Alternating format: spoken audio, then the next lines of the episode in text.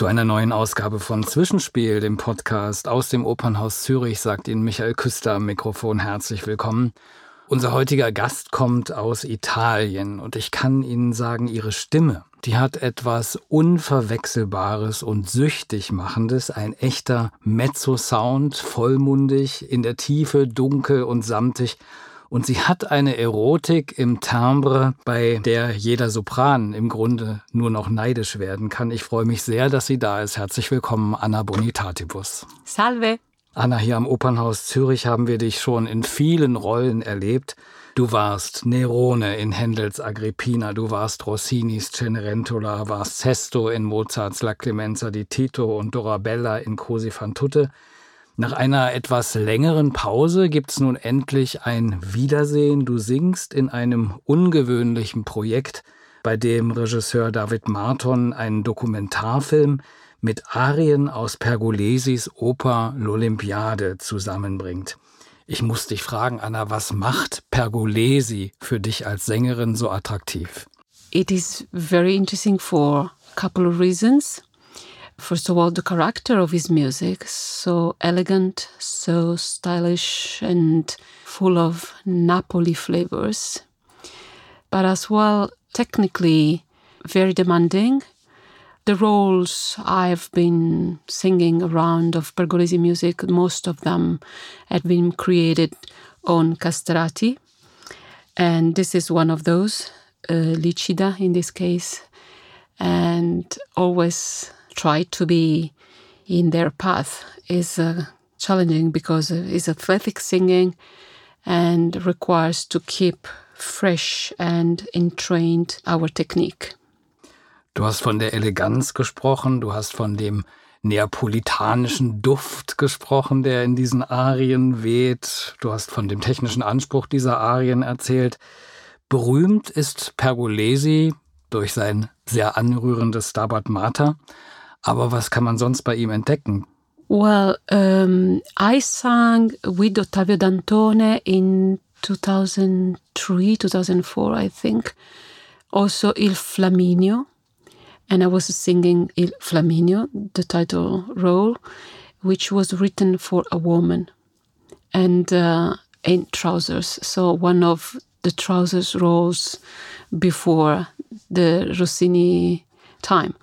Um, and still, that opera, I remember, was full of imaginative and beautiful uh, taste, you know, very graceful, full of these flavors from Napoli, which is one of the most interesting society because of the contrasts between nobility and folklore, folk mm-hmm. traditions.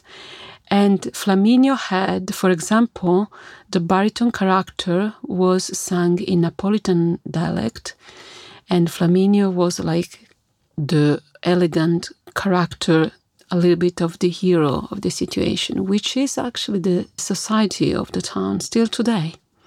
Also ein Komponist, der ein ganz starkes Gespür für die verschiedenen gesellschaftlichen Schichtungen auch hat. Also wenn er Folklore-Elemente in seine Musik aufnimmt, im Gegensatz eben um adlige äh, Leute zu charakterisieren.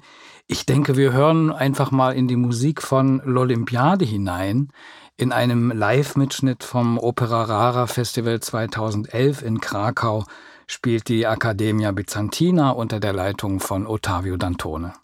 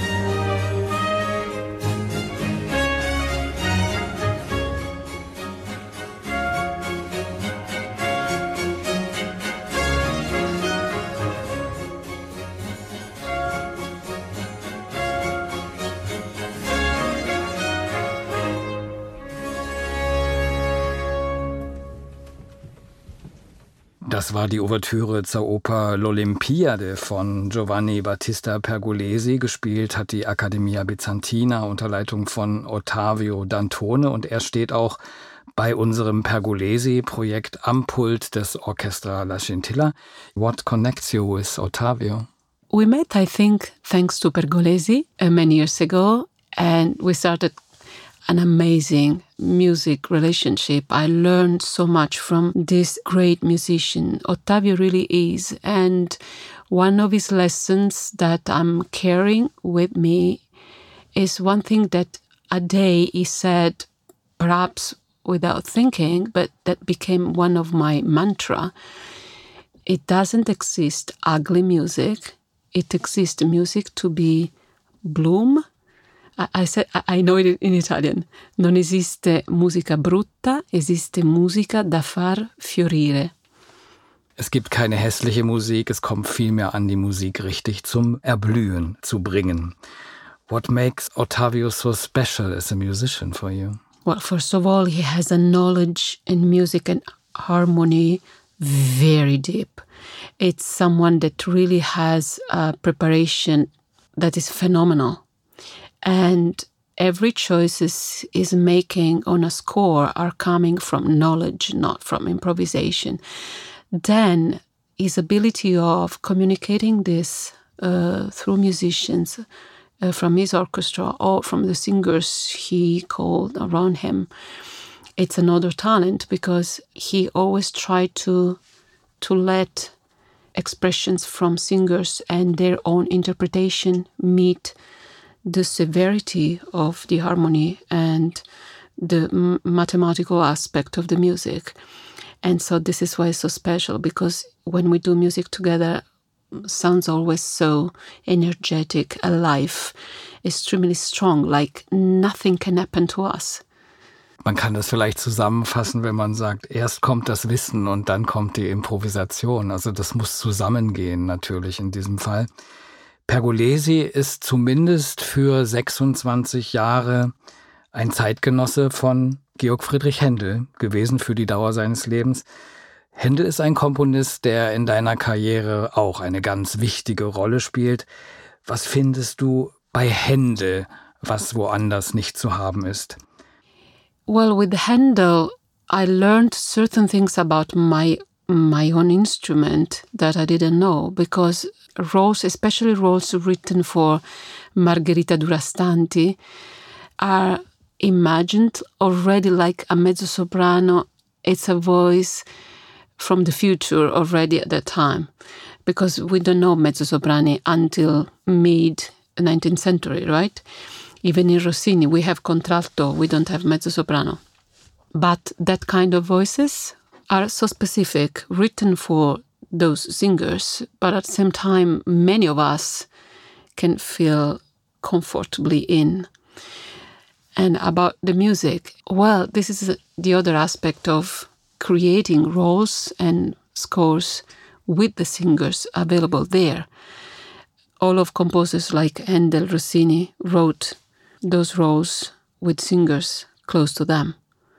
They could check together what could be better for voice for that role, in what direction writing coloratura, for example, or to write and define a hero character written for a female voice, for example.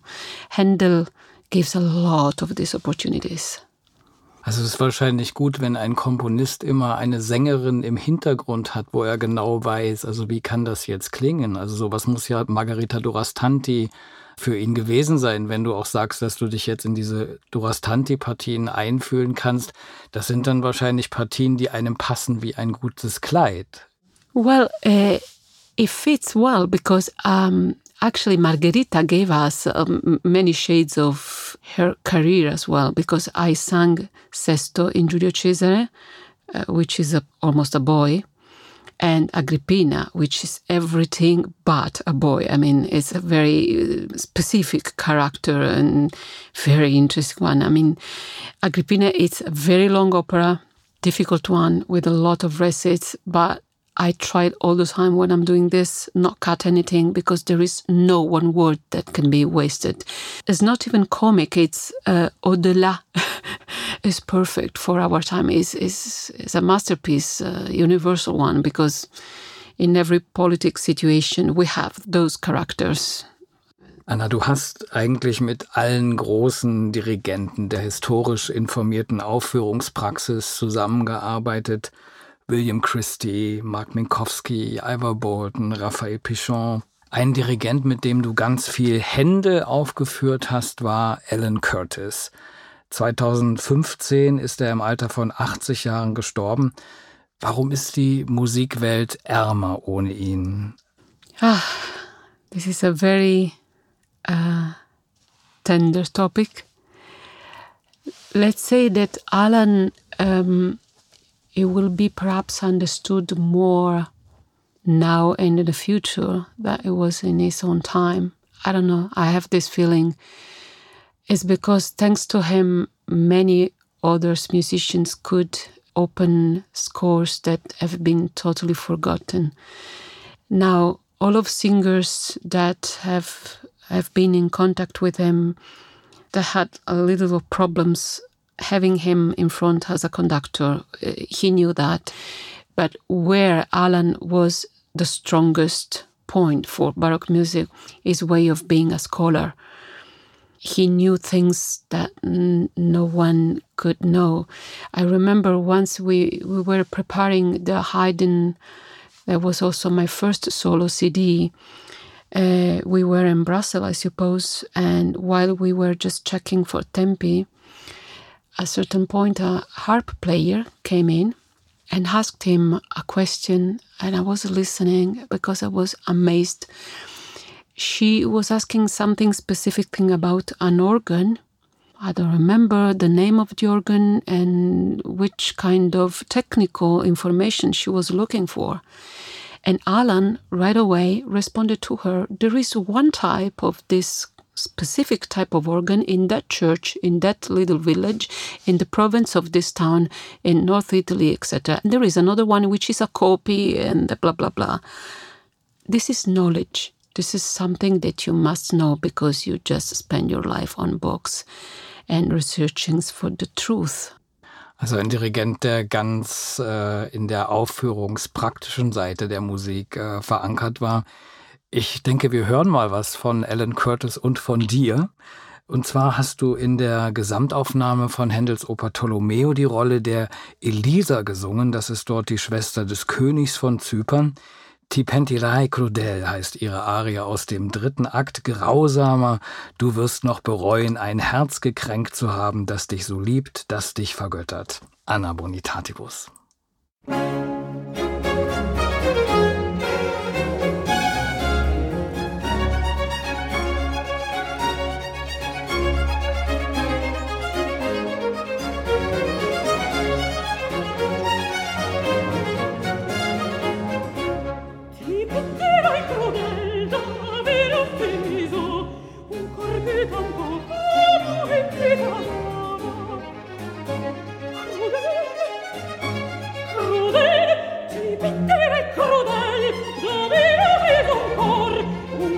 tanto dove che t'adora ti pentirai crudele aver offeso un cor un cor che tanto dove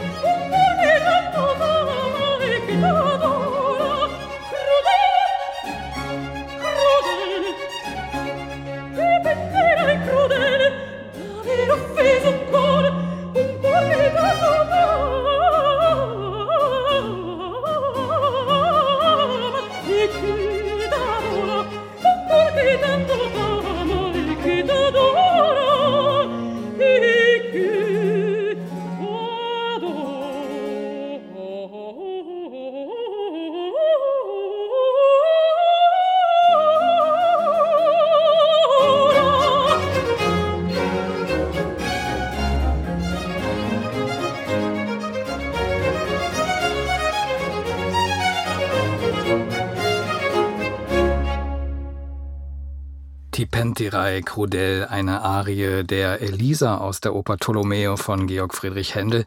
Alan Curtis leitete das Ensemble I Complesso Barocco und gesungen hat mein Studiogast Anna Bonitatibus. Anna, wir haben schon gesagt, du singst hier in Zürich in unserem Pergolesi-Projekt L'Olympiade. Die Arien, die du dort interpretieren musst, die gehören der Figur des Licida. Er ist der vermeintliche Sohn des Königs von Kreta, also eine Hosenrolle. Und äh, für diese Rollen bist du seit vielen Jahren prädestiniert. Was muss Frau als Interpretin einer Hosenrolle können? This is actually a perfect occasion to clarify something about this. First of all, let's start from the Teatro degli Affetti is where the universal beauty and love will be reached by very high voices. This is where castrato comes in and why we can explain to us the effect of having a man on stage singing as a woman. Is very important this. So actually this is what is happening in duo and in those areas where men are showing their abilities to go on the high register uh, of their voices, right? And the music is written to achieve this result. Now, the castrato story more or less become popular, so everyone knows what happened because of church. But that doesn't mean that a woman today wearing a castrato role is a travesty role. Not really. The travesty means more that the other genre, the other gender, is playing the other gender, the opposite one. It's a topic that can be opened in many ways. Ich komme vielleicht auf meine Eingangsfrage zurück. Äh, was ist für dich die besondere Schwierigkeit oder die Herausforderung, wenn du eine Hosenrolle verkörperst? I remember when I did first Cherubino and what is today to make a trouser role believable.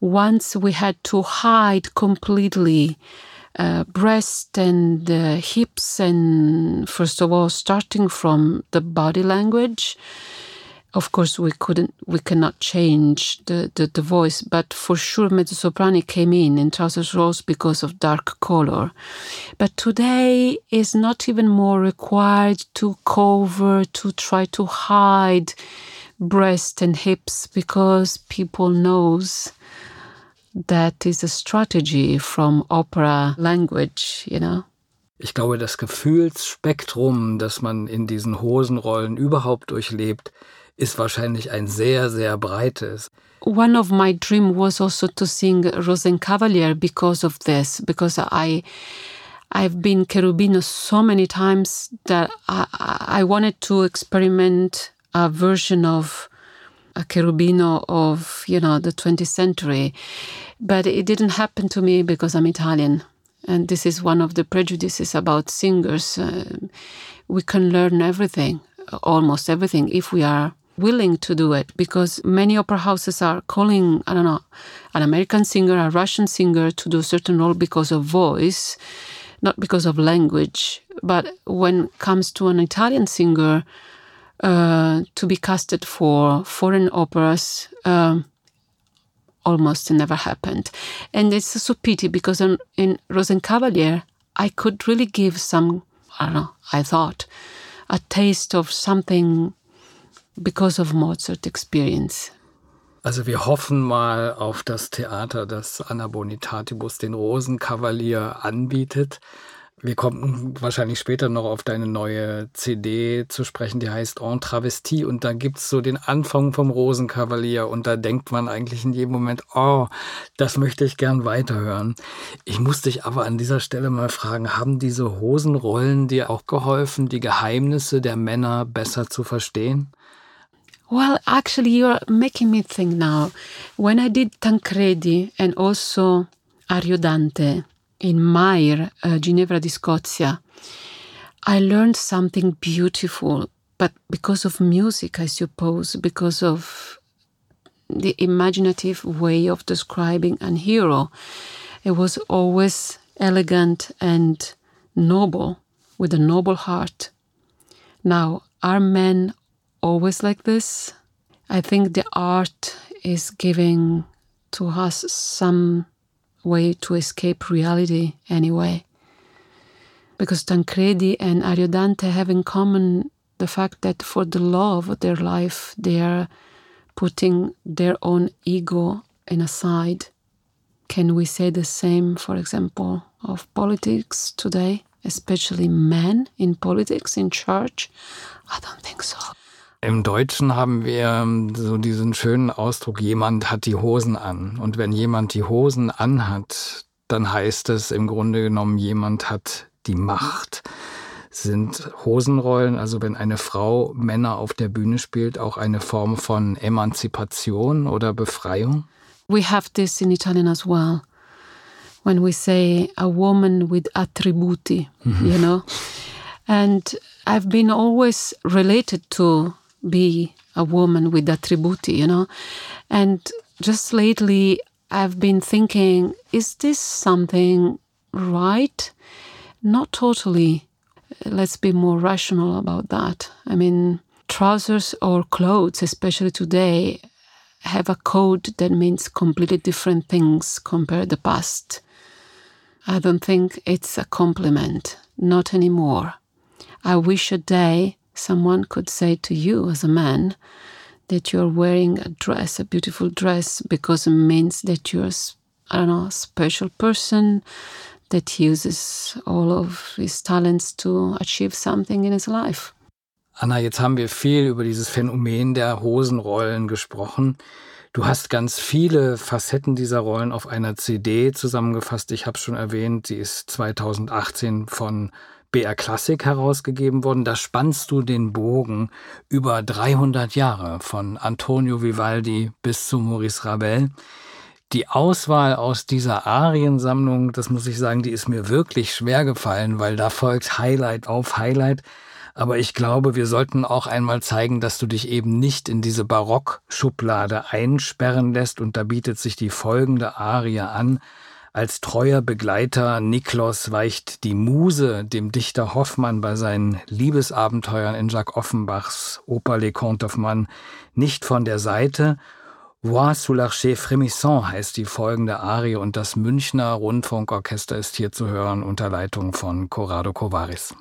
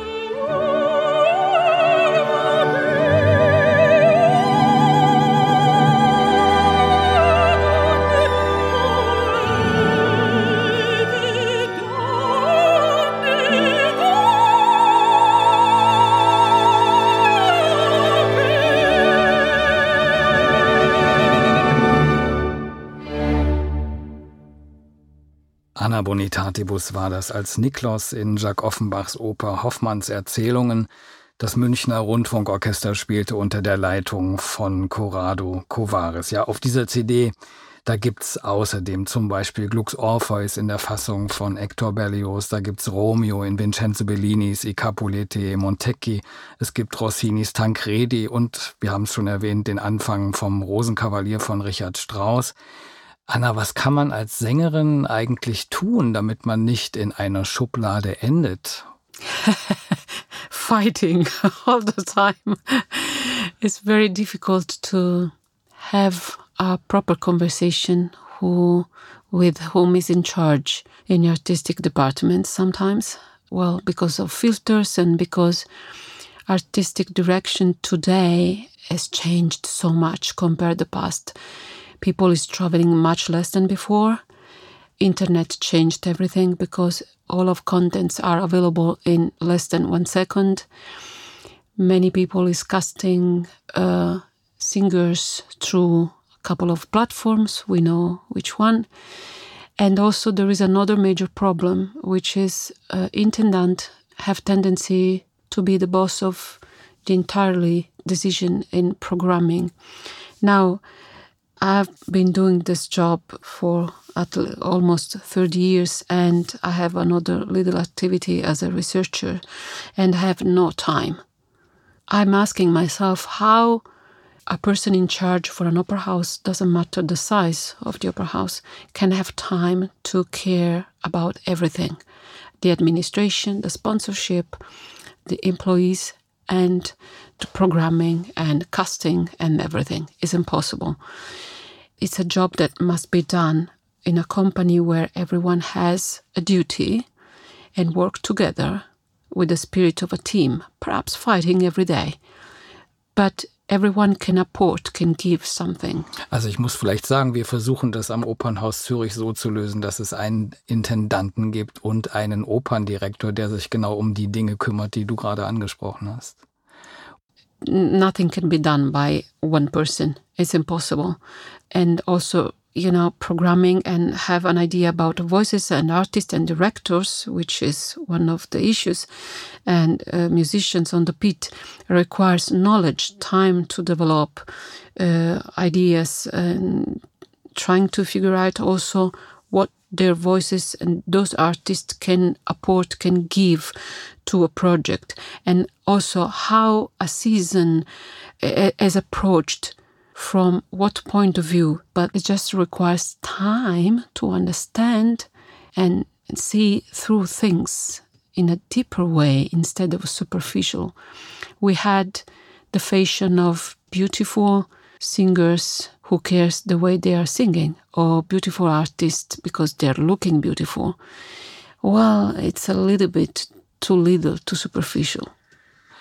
Es ist mittlerweile eine schöne Tradition, dass uns unsere Zwischenspielgäste auch immer ein bisschen eigene Musik mitbringen, die in ihrem Leben abseits von der Opernrealität eine Bedeutung hat. Du hast uns eine Aufnahme von dem großen kanadischen Jazzpianisten Oscar Peterson mitgebracht. I see behind Oscar Peterson um, an extremely talented but prepared musician. I see classical roots in his preparation. And when I was young pianist, because that was my past, I studied at conservatoire and I did my degrees in, in piano before uh, the singing was even coming to mind. And I remember clearly that I was playing quite well, but I wasn't sure that I knew music, harmony, and how improvise, for example, which is something that I always envy to jazz player. Oscar Peterson gave us a lesson of music, humble way of approaching uh, the, the, the piano. And then there is also just an aspect that is aesthetic one, the way he's using his fingers, uh, his hands, uh, how big their their hands, but still noble the way he's playing music. So I've been learning a lot from him, and I still do. And actually, I think it will be one of point of reference for try to understand where we are going. Das heißt also, dass du als klassische Sängerin aus diesen Jazz-Aufnahmen auch ganz viel für dich selbst mitnehmen kannst. As a musician, I always thought that uh, playing jazz is more freely. It's not true. You need to know harmony even better than us, because for us, anyway, Mozart wrote everything we should play, right? For them, it's different. They really have to know what is a, a chord with a seventh, uh, diminished seventh or thirteenth, or they really need to know in their vocabulary. They're always playing by heart. Is not because they are inventing something. They know extremely well the inside of music. Das ist genau das, worüber wir vorhin auch gesprochen haben. Äh, erst kommt das Wissen und dann kommt die Improvisation. Improvising is one of the most difficult things to do. And I appreciate when directors today approaching opera artists trying to solicitate this aspect which is more resistant as an opera singer i know i've been through uh, so much thinking about that because it's complicated we know what the libretto says, we know what the composer told us to do, the way of singing certain things technically. But improvising is an exercise that can be also applied to opera, which is very, very complicated. And perhaps jazz players, jazz composers can be an inspiration for us to understand how to keep the structure there. The sense of rhythm within jazz is so important and try to to get around. Now, of course, a little bit in the Baroque music, when we have the da capo, we have a possibility to make ornaments, but still in a style and in a structure that has been so well done from the composer that it's difficult to make it sound like uh, improvisation. Anna, der Titel von Oscar Peterson, den du ausgesucht hast, heißt Hymn to Freedom. Hymne an die Freiheit. Ja, unsere persönliche Freiheit, die ist in diesen Pandemiezeiten ernsthaft in Gefahr. The song uh, Hymn to Freedom has been written first of all as a piano solo, so it was just an instrumental composition. And of course, it was written in a certain circumstances uh, against the oppression of black people. But it's true that today, after the facts in North America happened a couple of months ago, let me think again about how music can be so powerful and how, in this situation where all of us are questioning our value as a persons and our value as an art, as artists, what we're gonna do in this situation just a few notes together played by Oscar Peterson let us stop a little bit and think how we can use this as an opportunity to make the world a better place.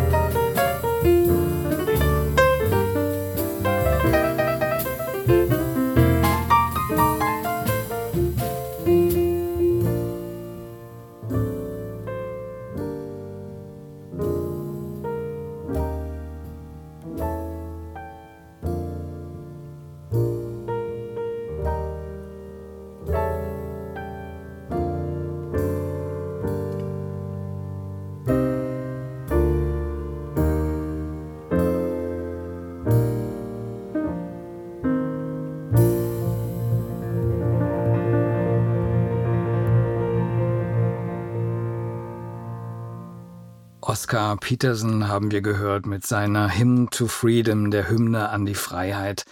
Anna Bonitatibus ist zu Gast bei Zwischenspiel, dem Podcast aus dem Opernhaus Zürich. Anna, ich weiß, dass du eine ganz neugierige Sängerin bist. Nach unbekannten Heidenarien und seltenen Rossini-Liedern hast du dich vor ein paar Jahren auf die Spuren der babylonischen Königin Semiramis gemacht. Was hast du entdeckt? Everything started because I, I wanted to do a special project, and that became too big and surpassed me and fill out four years of my life uh, that became almost a nightmare. I still recovering from that four years of researches, but uh, happens that I found that Semiramide as a topic was one one of the most popular in music. I found 100 operas on Semiramide with different roots of cultural uh, poetry, right? The most interesting thing I discovered is the fact that a woman called Shamuramat, that inspired all of uh, the Metastasio, Zeno, Libretti, etc., really existed 3,000 years ago. And that is the point where I stopped music researches to understand who was this woman and why I should dedicate a music project to her. So I went on her traces. Uh, thanks to a museum in Europe that preserved many of their uh, of her traces. One of this is Berlin Pergamon, and of course British Museum in, in London and I found the Semiramide stele, which is the proof that she existed. And then I went through art and I discovered so many paintings that recounted a specific story that really happened in the real life of this woman. Now, what this woman is so important? It is because she was a woman leading a country that is a modern Iraq. Imagine this today. So she was extremely modern figure and I found the reason of putting music a message without say a word. Why so many composers were attracted by her just because Latin writers wrote about her as a, a luxuries uh, and uh, sinner and the bad woman, a bad example for society. No, there was something more than this. And I discovered that in many librettos, she wasn't even accused of being incestuous, and that the figure was much more related to the historical one, which was a very young woman 25 years old, more or less, when she got in power, she didn't want to be called queen because she wasn't, was just a regent waiting for her son to be in the major age to lead the country. And while she was leading the country, she made major decisions. So, part of the legend on her are, of course, wrong and recounted by men that didn't want women lead and this is so powerful. But she made me her slave. You have no idea how difficult it has been to put together all of this and then to say the story through music, thanks to composers, and how her world was so well described through such a large landscape of composers and epoch and styles of music. Anna, ich denke, wir hören zum Ausklang dieser Zwischenspielausgabe eine Arie aus einer Semiramis-Oper vom neapolitanischen Komponisten Nicola Porpora. Die heißt Semiramide Regina della Siria aus dem Jahr 1724. Du wirst begleitet von der Accademia degli Astrusi unter der Leitung von Federico Ferri. Wonne.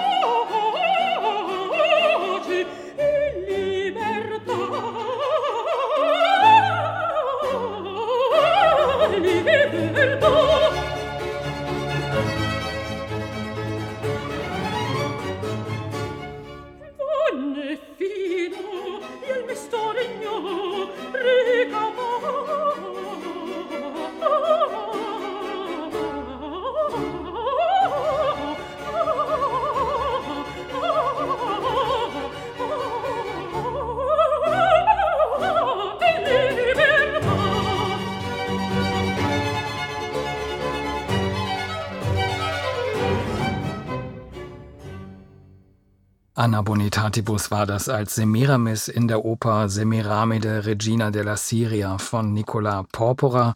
Und das war nur eine von vielen Semiramis-Entdeckungen, die man auf dieser wirklich spannenden Doppel-CD machen kann. Vielleicht sollte ich noch erwähnen, dass du gerade auch mit den Sängerinnen und Sängern des Internationalen Opernstudios hier in Zürich gearbeitet hast. Was arbeitest du mit denen? Sind das heute andere Dinge, als man sie dir in deiner Ausbildung mitgegeben hat? This is very important for me. First of all, giving to them some of the keys of solving problems, technical problems, and at the same time, experience how can be at the service of their possibility to improve the way of this professional life should be done. For example, everything I've been suffered and I swallowed because I couldn't talk, I couldn't say things. The way they can really improve, the way opera can last longer, the profession can last longer, because singers in the future, because of this new wave of do superficial things, is going to be shorter, especially for women. It shouldn't be like that. It should always be a choice to stop to do this job, not someone that decided for us. And so the occasion of working with them and in this opera studio has an amazing high level of singers.